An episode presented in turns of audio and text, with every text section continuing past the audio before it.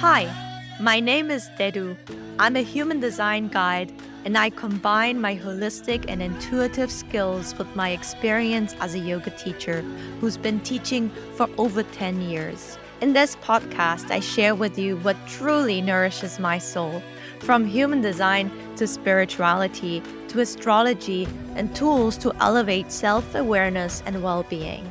Over the years, I realized Nourishing my soul leads me back into my power and is an integral part of my overall well being. And that's what this podcast is all about. Let yourself be nourished by meaningful conversations and shared insights, feeding your soul and leaving you inspired. Some episodes will be in English, others in German or Swiss German. What I offer is called embodied human design and you can find more about it on my website. Thank you for being here and listening. Let's dive right in.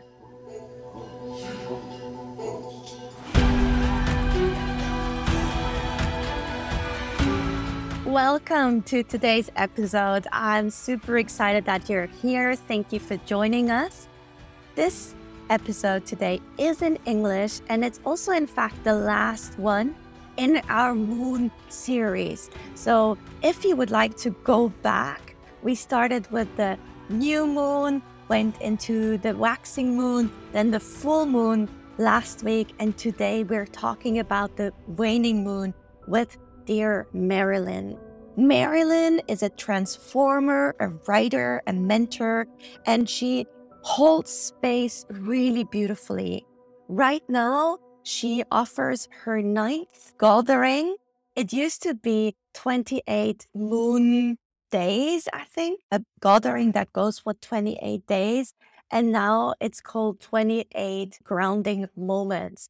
And her program starts very shortly on the 23rd of July. And today we're having a conversation about that waning moon, what it means to let go, what it means to release how this process is not shameful, but it is actually a vital part of cyclical living because a cycle is inhaling and exhaling. It's taking in and growing, and it's releasing and finding rest again and landing on nourishing ground to then grow again and to be reminded of these cycles. I think you'll be inspired through today's conversation because Merilyn is, you could say, an expert in cycles and working with cycles has been a large part of her work. And I'm super excited for this conversation today. Just as a little reminder, we recorded this conversation in Gemini season before the solstice. So when Merilyn mentions that right now we're in Gemini season, it's because we recorded it during that time. But right now we're in Cancer season and we're obviously past the summer solstice. Just as a reminder before we now dive into this very, very inspiring conversation.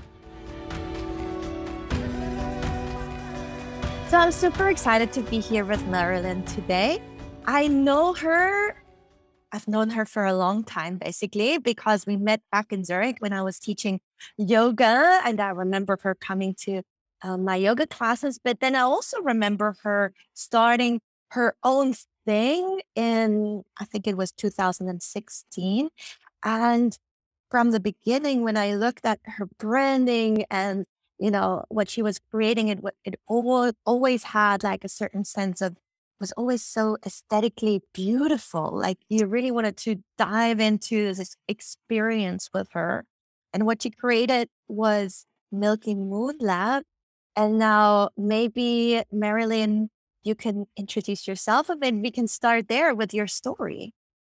Mm, yes, absolutely. And thank you so much for inviting me to your podcast. It's so nice to reconnect, first of all. And indeed, we met in Zurich quite a while ago, where I lived for uh, six years. And it was quite an interesting journey for me there because actually I moved there um, primarily to work. And that was my first and only um, experience uh, in working in corporate.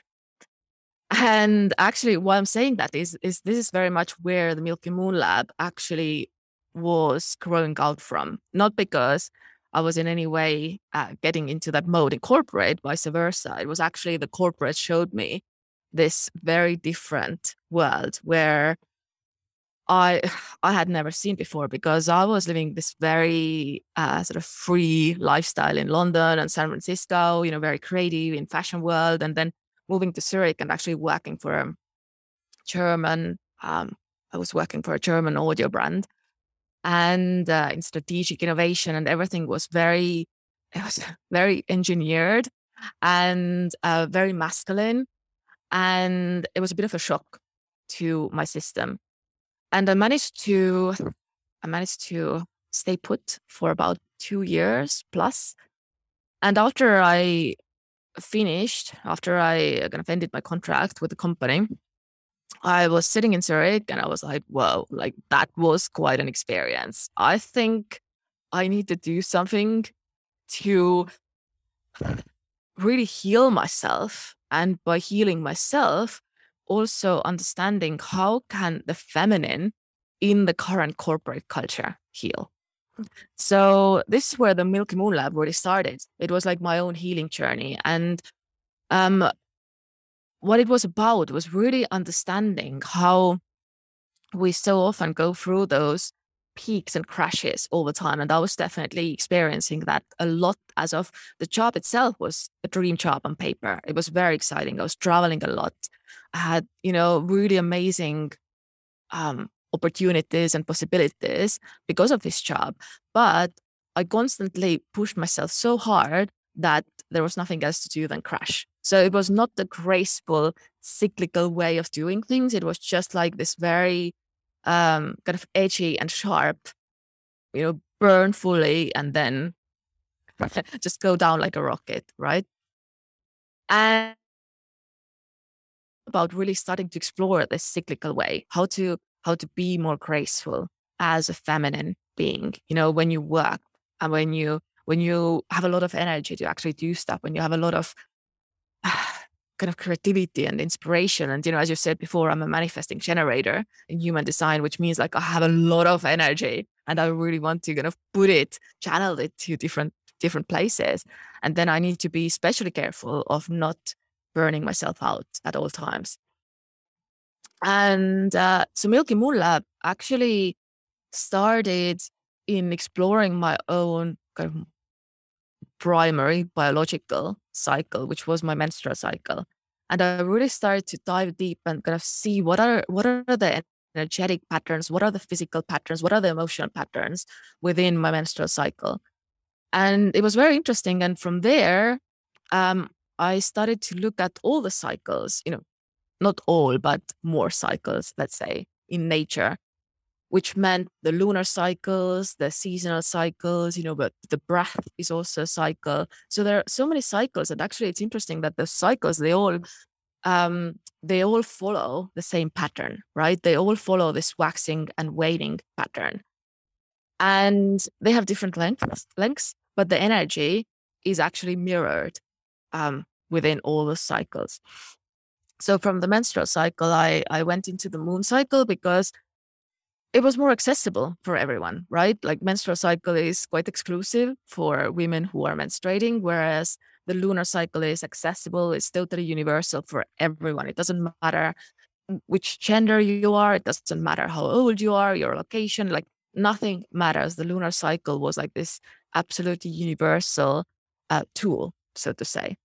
So um, I I went quite deep with that work and really starting to kind of layer those cycles as well, like looking how how they all dance together within and around us. And what does it mean to have like a full moon in summer while ovulating, you know, instead of like maybe a full moon in winter when you are in your inner winter as of menstruating. So it's like everything is um is in this incredible magical dance and every moment is so precious because of that because it never repeats itself so that was that was really my exploration that was the milky moon lab that was experimentation and uh, really investigating and researching my own life and kind of going around and doing different workshops and uh, facilitating moon circles and like doing lots of fun things at the time. Yeah.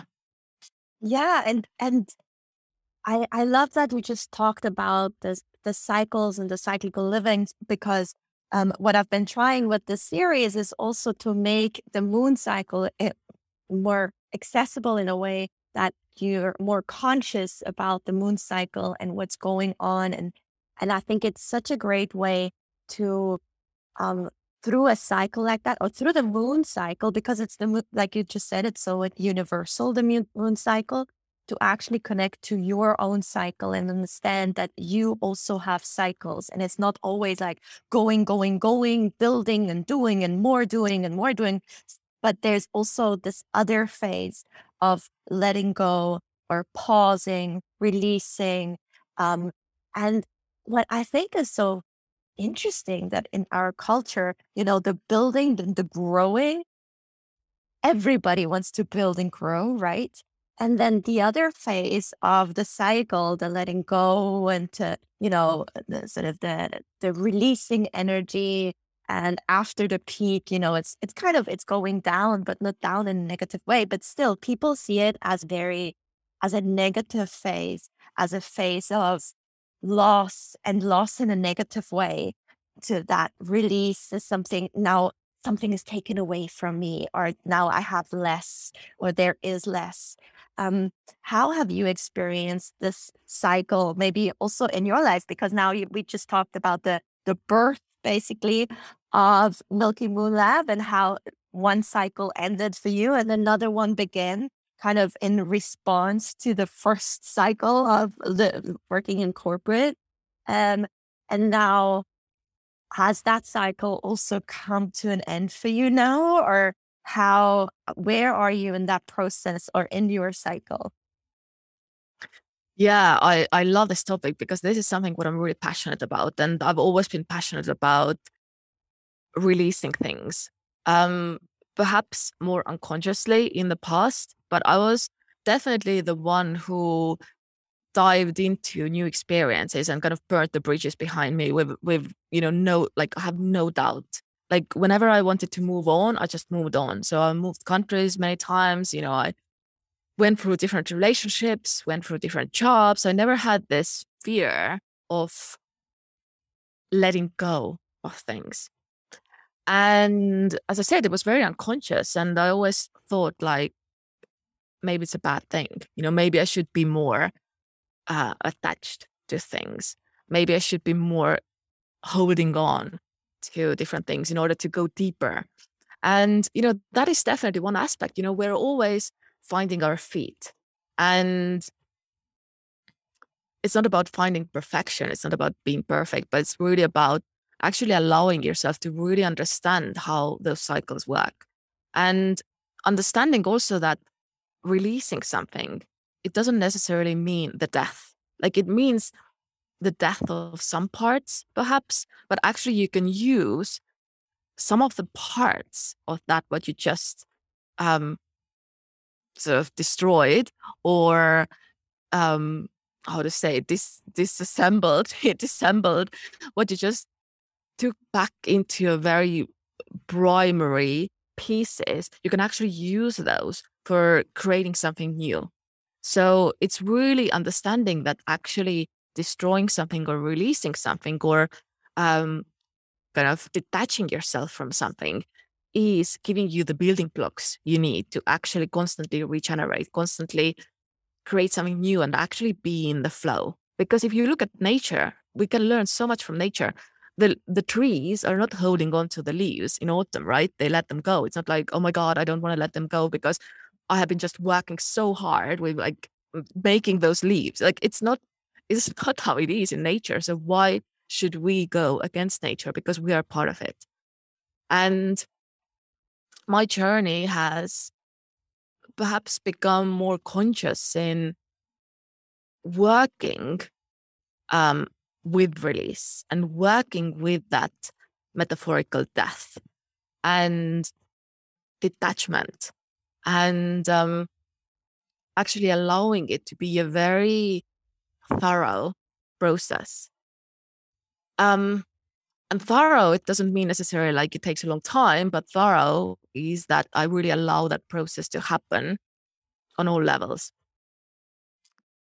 Um, so when I bring my journey into it, yes, it has been it has been quite an interesting process for me to transition from Milky Moon Lab, which I was building up for quite a few years, you know, and it was beautiful. And it was it was definitely something that brought in a lot of opportunities. For example, I got the book deal, and uh, the book was published in the UK and the US and France and Sweden called the Moon Power. So that was a direct uh, kind of result of the whole moon work, what was going out from Milky Moon Lab at that time.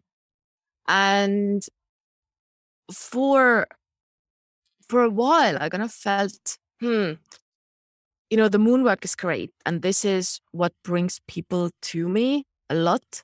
And it's uh, you know, what we talked about before when we had a little chat was like we often use those tools to actually make something understandable to people, to actually make something attractive, but that is not the end goal. So also the moon work for me was never the end goal. It was really just a tool to show people how cyclical life is.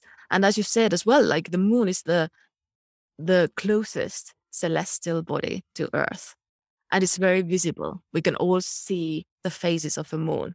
And um, it is sort of like that ver- very visible and tangible um, kind of cosmic tool what we can use to actually explore what do cycles even mean what do phases mean and we feel it. So i don't think i have really met anyone who doesn't feel the moon at all as of doesn't feel the changes in their physical energy or emotional state or a mental state that is kind of associated or correlating with the changing moon phases.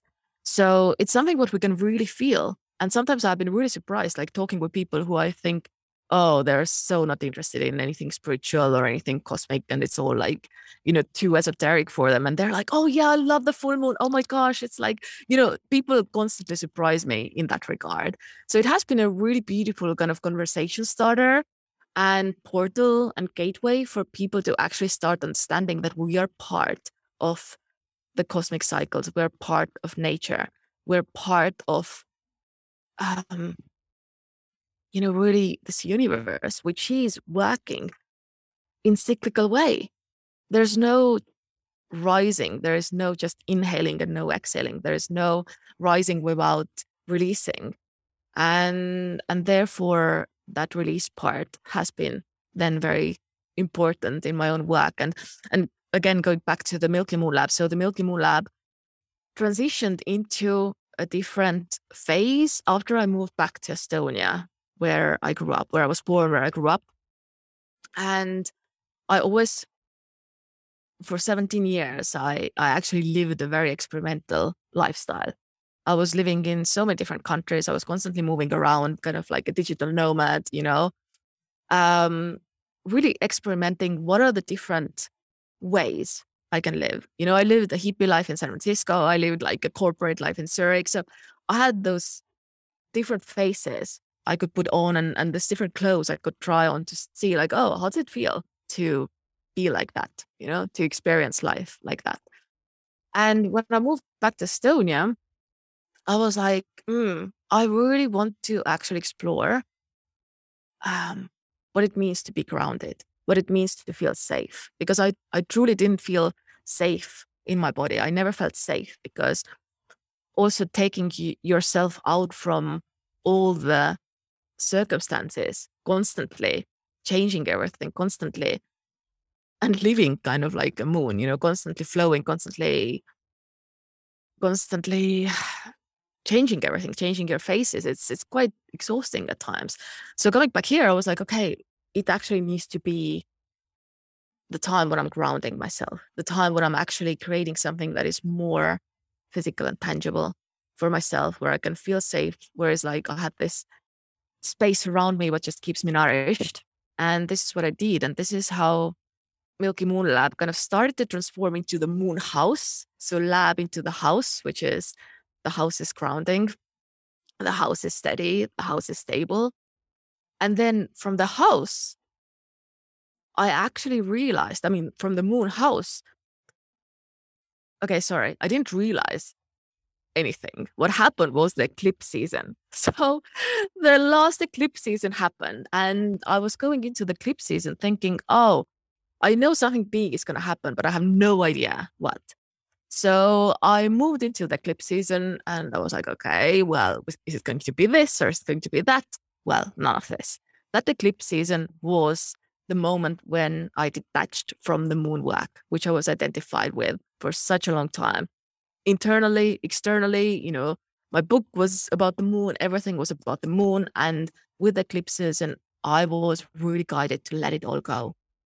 So the moon house really never gathered this complete kind of uh, status of a brand because I let the moon go and it transformed into what I now call the sacred ground, which is my new brand, which is very much about the ground, which is very much about feeling safe, but it's less about a specific place as of the house, but really feeling that anywhere you are, you have that sacred ground under your feet. It's I, I could listen to you like forever. It's just so interesting to listen to you. And as you were talking, um, I also I had this, you know, like this, this sudden thought that for me, when you talk about you moving back to Estonia and what it and, and what transformation happened for you through that basically move in in your life and like it feels like you arrived and you could exhale. And so with the exhale, also things started to kind of to dissolve and and you know there there was a, a, a process of dissolving of dying but then also now of like landing on fertile ground to yeah to to to grow again or to to build something new out of that fertile ground um and it just also it really makes me think of at the moment in my garden, I I saw we have a caterpillar or like two actually. And one just started to go into its oh what is it called in English? Like the cocoon. into its cocoon. And so we have this one that is still like in our garden and one is in its cocoon and is going to, you know, uh, we're we're waiting for it to emerge as a butterfly, basically. And it just feels like this big exhale and and in a way exhale and landing exhale and feeling safe because if you don't feel safe it's also it's very difficult to exhale because exhale means letting go. Exhale means kind of releasing to the point where you're completely empty and and dying basically is means you take your last breath out and by that you're leaving and you know one cycle has ended. So um, maybe we can talk about more about that process of exhaling process of letting go because um not only is it is it part of you know the the the, the waning moon but i think it's like you just mentioned before it's just such an integral part of each cycle. And to to be able like you said to go consciously through it, even celebrate it as you're going through it and not looking at it as like, oh no, now I'm releasing and I'm letting go and there's less now available or whatever. But to actually celebrate this very consciously, this process of letting go and disassemble so that, you know, uh, like your brand right now that is like growing out of this new ground. Yeah, so beautiful that you um, associate with associate with with exhale because that's that's so true. It truly is an exhale and exhale exhaling is a very essential part of this process. And again, you nailed it in the sense like you can't really exhale unless you feel safe because otherwise you're always feeling and that's my personal experience you're always feeling like you have to keep running because when you stop and when you exhale, you're almost like falling through the cracks. And you keep running and running and running and growing and rising and, you know, inhaling because you actually don't allow yourself. It feels very scary to exhale, to become empty and stop creating, you know, mm-hmm. so to say. So exhaling and actually slowing down, it's it is such a vital part of actually creating something, of regenerating, and of being in the flow in general, because you need space. And I so feel, I really feel in my body like now when I'm here, I can actually breathe. I can actually have this balanced breath when it's not just about the inhale, but it is really about the exhale as well, and much less about having my life being hijacked by busyness or having it hijacked by fear and therefore just needing to be part of this kind of very patriarchal building society but actually allowing that feminine part which is the release you know which is the receiving um and kind of following your intuition and following your heart allowing that to come in and that can truly only happen with that physical and metaphorical exhale and my new motto is almost like destruction is beautiful, you know? And sometimes it's it's really weird to say that because there is so much destruction around us right now, and some some of it is really scary and horrible. But I think we also really need to see destruction as beautiful. Destruction as something that is actually that magical process that needs to happen in order to become a butterfly, right? And um,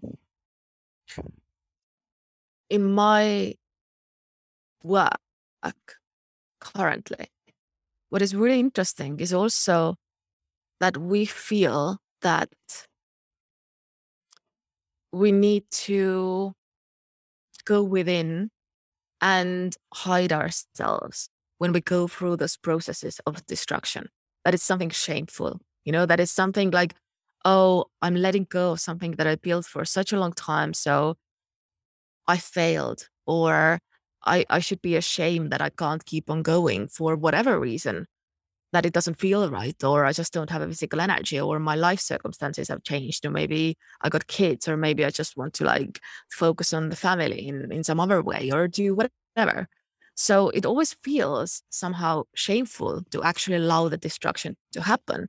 And it's actually crazy when you think of it. Like, do you actually feel shameful of exhaling? Like, that is just a normal part of the process, right? Of breathing and it needs to happen in order to be able to inhale again. And I think this is the part which I'm so passionate about, kind of sharing with other people. Like we we have to stop being ashamed of the exhale. We have to stop being ashamed of destroying whatever we have been building because actually within this death, this is the seed of rebirth. And this is the seed of actually separating, you know, what I said before, separating the pieces so you can use those pieces for something else. And what happens is that you never actually lose anything because you don't lose the experience. You don't lose the people you met. You don't lose the connections. You don't lose the work you already have been doing. You're just putting those pieces together in a different format. And I think this destruction process is happening in very collective level at the moment as well, because so many people around me are going through a very similar process as of allowing whatever they have been working for or on for years and years and years, whatever they have been building, they're literally letting it go fully. And it has been so interesting to witness. It's like something is going on with this year right now. And and you know, obviously collectively, we're going through this one of the biggest transformations of humanity and it really is so visible and tangible in very individual level of really seeing people kind of stopping and allowing that um, separation and um, going back into the void you know to happen in a in a beautiful way and i just i just love witnessing that isn't it also to get more comfortable with being, in a way, not to have solid ground? You know, because when I when I look at my story, basically, I went through uh, like a very, well, not similar phase, but like uh, with pop up yoga and letting something go that I built up for almost 10 years. Um, just recently, basically, I went through this phase also of, of letting go. And for me, what was, uh, I mean, there, there were challenging parts of it and there were very easy parts of, uh, of it because also once I realized this is no longer it's no longer a fit. This is no longer me. And because in a way I'm self-employed, whatever work I put out there has to do with myself. Like I can it just it's me. Basically, I put parts of me out there. So it always has to do with me and myself. Um, but then going through this process and realizing, okay, this is no longer a fit. Um, how does this process and then what comes, you know, it's no longer fit, but what comes afterwards is a mystery. There's no ground. There's a lot of insecurity. So breathing out comes with, with not knowing. And we don't like to be in a state of not knowing. However, that's what I want to go to is collectively, I think we're transitioning in a phase that is much less about the security and the stability, but actually using you know, the space of not knowing to create and be creative and, uh, you know, and create the life or whatever that we that we really aspire that so we grow more fully into ourselves. Um, and what I can add to that is that for me, um, one big thing was really detaching from that identity that I created. Because I mean, for 10 years, I could call myself a yoga teacher. And then after like a few years, I called myself a yoga entrepreneur. And then, uh, you know, I taught teacher training. So I became like almost like whatever, senior teacher. And then like, so there was so much. And then, and then people called me successful whatever that means. But apparently, from the outside, it was perceived as a successful business. And and then obviously I grew into that identity. I became that person um, through that process. But then again, it's just, you know, it's just a role. It's just, it's, it means nothing. It's, it's just, it's like a garment you put on, uh, but you can, you're always uh, able to actually take it off but then actually taking it off and and again being in a space of not knowing like oh what you know i'm naked? I'm not wearing anything anymore. Like what is my identity now?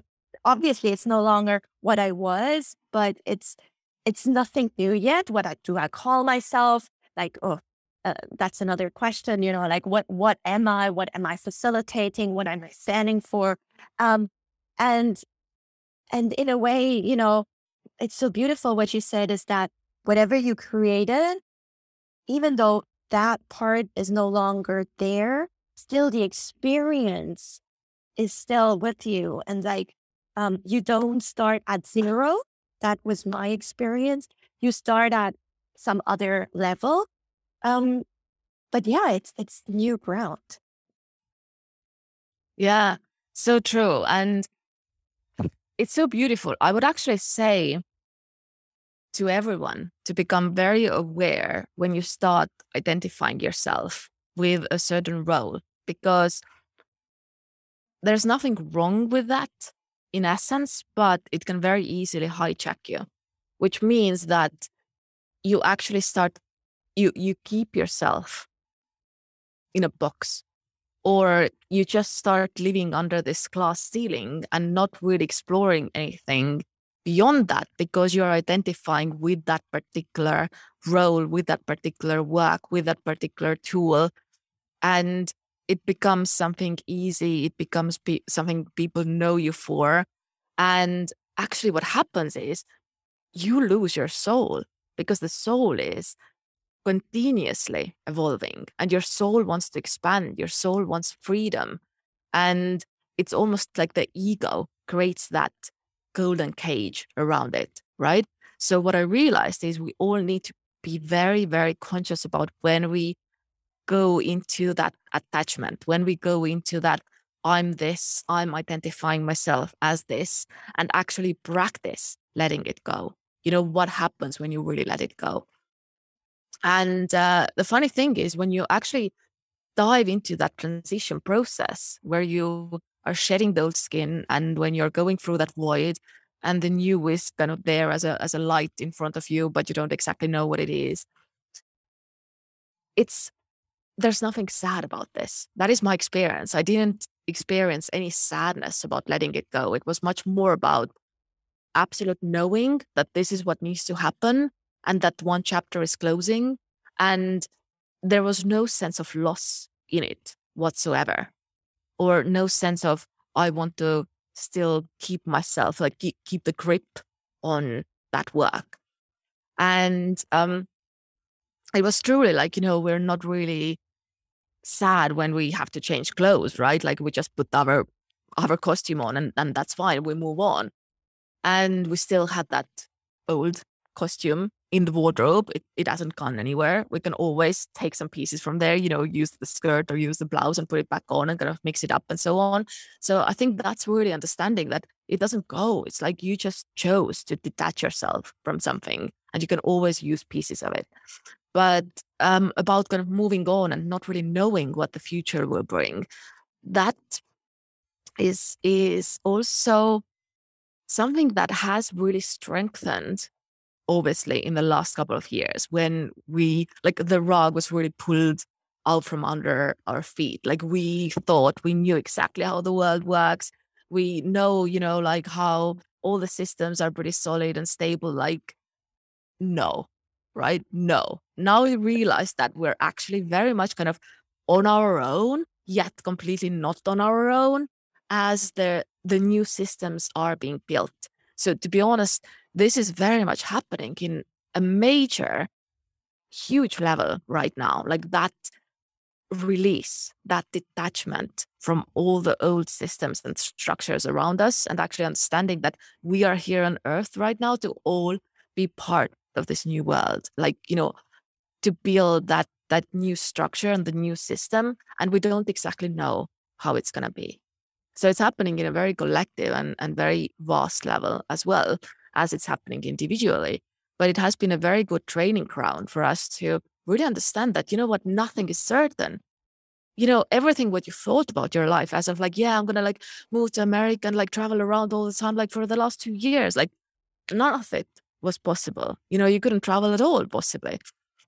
So we really have to understand that it's it's actually uh, nothing, nothing is ever secure, as we call it, or certain or known. And this is what we must become very comfortable with. And also, what is a real seed, or what actually really creates that fertile ground to connect back with our intuition. Because as our mind is not able to grasp all those changes that are going on within and around us, our intuition can. Our intuition is completely the, you know, the vastest possible understanding and view, so to say, of everything what is going on. And we really need to connect with that and allow our intuition and our heart to guide us first and foremost. And this is again when it becomes much less scary to swim in this ocean of not knowing and not being sure or not really seeing exactly what is on the horizon or what is the new structure. And um, as I said before as well, when we had the chat, like people call me, I'm the I'm the one who is um, kind of very open to publicly reincarnate myself and my brand. And this is very much what I do. Like I'm not afraid to show that um what does it mean? To swim in that ocean of not knowing. So that's why I very openly changed my brand from Milky Moon Lab to Moonhaus. And very quickly I was like, okay, no Moonhaus. I'm going to change it to the Sacred Ground. And with Sacred Ground, like, this is what I want to do. But maybe I change it, you know? I don't know. Like, life is creative, it's regenerative, it's being in the flow, it's being within those cycles. So I don't know what the Sacred Ground is going to be. I'm just allowing life to show me moment by moment what it's going to be. And another really important aspect, what I want to bring into this conversation, what is what is, I think, vital for those times is going back into co creation. So the times of being a lone wolf are so over. They're so over. And it's really much more about stepping out and allowing those processes to be seen. You know, what I said about the very public reincarnation, like allowing your death and rebirth be seen. So other people can see that, yes, it's okay to allow this to happen in their lives as well. And also be open to co-create something together as of like you don't need to go away and like create those structure on your own because you're not living on earth you're by yourself you're not living in this universe by yourself but really allowing yourself to be inspired other people allowing other people to step into your world and kind of also help to build that entity or help to build that business or or help that project support that project in any way. And and i think this is really beautiful at the moment to really come together and use that um, kind of your co-created structures to show you where you're going and be informed and inspired by that. Um, and as we're slowly approaching the end of this conversation, is there something you could mm, share with listeners? You know, maybe like a ritual practice, um, something that helps you in this practice, or something that you teach or you share um, that helps people release right now, whatever it is that you know. Uh, because we now talked about how this process of release, yes, we're in it right now with the um, waning moon in Aries, but still we're in it also collectively uh, in a longer stretch of time. Like right now, we're in this, I'd say, in the smaller cycle of the lunar cycle, but but there's a big cycle happening of release and of letting go. So maybe there's something you could share with listeners, um, practice or advice um, that maybe helps them in this process. Yeah. Oh, there's so many practices. and um, something what I'm really connected with, especially now after being back in Estonia, is really working with nature and really learning from nature. Because the more you start looking at nature and almost like embodying those cycles, like allowing nature to show you what it means to let go gracefully and to cleanse and to be abundant and really using the elements a lot. So that's that's something what I do a lot. Also with the moon work, what I'm still doing, or you know, kind of working with astrology and all those different tools. It's like you use the elements a lot in terms of how do you use the air to allow that lightness to come in. You know, at the moment we're in Gemini season, meaning that the sun is in Gemini, which means we're really working with that air energy, which is um, you know, associated with Gemini and and therefore like allowing that movement you know allowing things to just like move through you in a um, in a lighter way like that's important and that's something what we can also really learn from nature like allowing the wind to just blow all over you you know when you go by the sea or when you go by the well maybe less the lake but at the sea here i definitely feel like that sea wind like it's really like that breeze just goes through you. And um, with Aries, for example, you know, when this uh, this episode is coming out with Aries, uh, you can work with the fire, and the fire has double aspect, right? It has the purification, the release, as of we're destroying, we're we're throwing things into the fire, and also it's the ignite, ignite, like igniting aspect, right?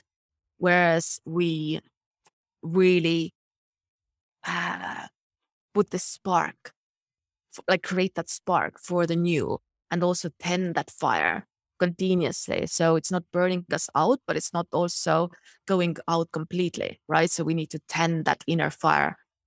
Um, and then the water is one of my favorites at the moment, which is so cleansing. So I really, really recommend wild swimming, which is my big hobby right now. As I said before, when we had a chat, I love wild swimming. It's so cleansing and really praying before that. And by praying, I mean like really just every time you go into the water, asking the water to cleanse and take away anything that you don't need to carry anymore. But go very specific. Like, what is it you want to let go of? And which is also because when this airs, we're going to be in Cancer season. Um, and yeah, and then water is also. Yes. Yes. Oh my God, we're moving into the Cancer season for a month. So this is such a vital time to actually really work with water in all the aspects showers, baths, you know, while swimming, uh, lakes, rivers, drinking tea, you know, really connecting with the water and earth. That's the, you know, that's a fourth one, really connecting with the earth as well and really seeing right now because we're moving into the summer solstice, right? Which is the most abundant, lush time in the northern hemisphere and really seeing and allowing yourself to receive and see that abundance and see that it's possible. And um, that is, you know, really my biggest practice right now and my biggest suggestion and recommendation for people to really connect with the elements because this is how we heal. This is how we learn. This is how we can step back into the natural ways of living and really understand so much about ourselves. Yeah. And so when people feel inspired to work with you or are drawn to you now through this conversation, um, what do you currently offer or how can someone work with you? What what kind of transformative journey do you guide them through? Yeah. One of my most transformative journeys and something which is absolutely divinely magical and beautiful is something I started few a couple of years ago uh, called 28 Moon Mornings, which is also transforming now into 28 Sacred Moments. And this is a quite an intense journey because what it means is um, we meet 28 days in a row, 28 mornings. There's a morning session um, where we meet on Zoom and we go through the energy of a day. So it's really about understanding and starting to embody the energy of the day, which means like you're connecting to yourself, you're connecting with the cosmic energies. And it's very much of a co created group project. So every time I'm, I'm doing it, I think the ninth time, starting July uh, for the Leo season, which is all about really connecting with your queen. And um, it's um, I like I channel or I download what is the energy of a day, but it's really about everyone kind of coming together, everyone who is in the group and in the community, and really exploring for themselves what this energy means for them. So really getting closer to this cosmic dance where we're in, that universal dance where we're in. And this has truly been one of my most kind of magical offerings where people see such a huge transformation because within those 28 days you really start understanding what does it mean to go through all those different energies because we work with the sun we work with the moon we, we work with you know all the kind of planetary cosmic energies around us at this time. And um, it's so beautiful to see that those women who have been on this journey some of them have come back three times four times you know they just keep coming back because it is something so beautiful and so deep and it you know it's it's absolutely definitely a transformative process. So i'm starting the new one as i said for leo season end of july um and really focusing this time on the kind of embodying your queen embodying your sovereignty uh, being devoted being disciplined having like really cultivating self-mastery and uh, working with that masculine fire energy within. Yeah.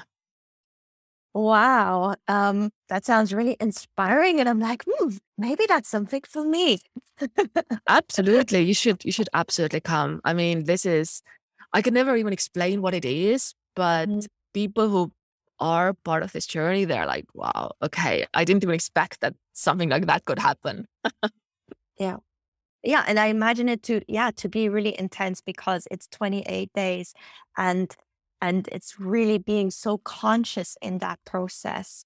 Whereas, you know, if you do something like every week or once a month, it's it, it, there's a different energy behind that. Nothing wrong with it, but just a different energy. Whereas if you go through a process really together um, in in 28 days and meet each and every day, um, I love I love the idea to also make every day count because sometimes like life is so fast and we take every day for granted and rush through it, but to actually consciously come together and celebrate the beginning of each day together, I think that's just immensely beautiful.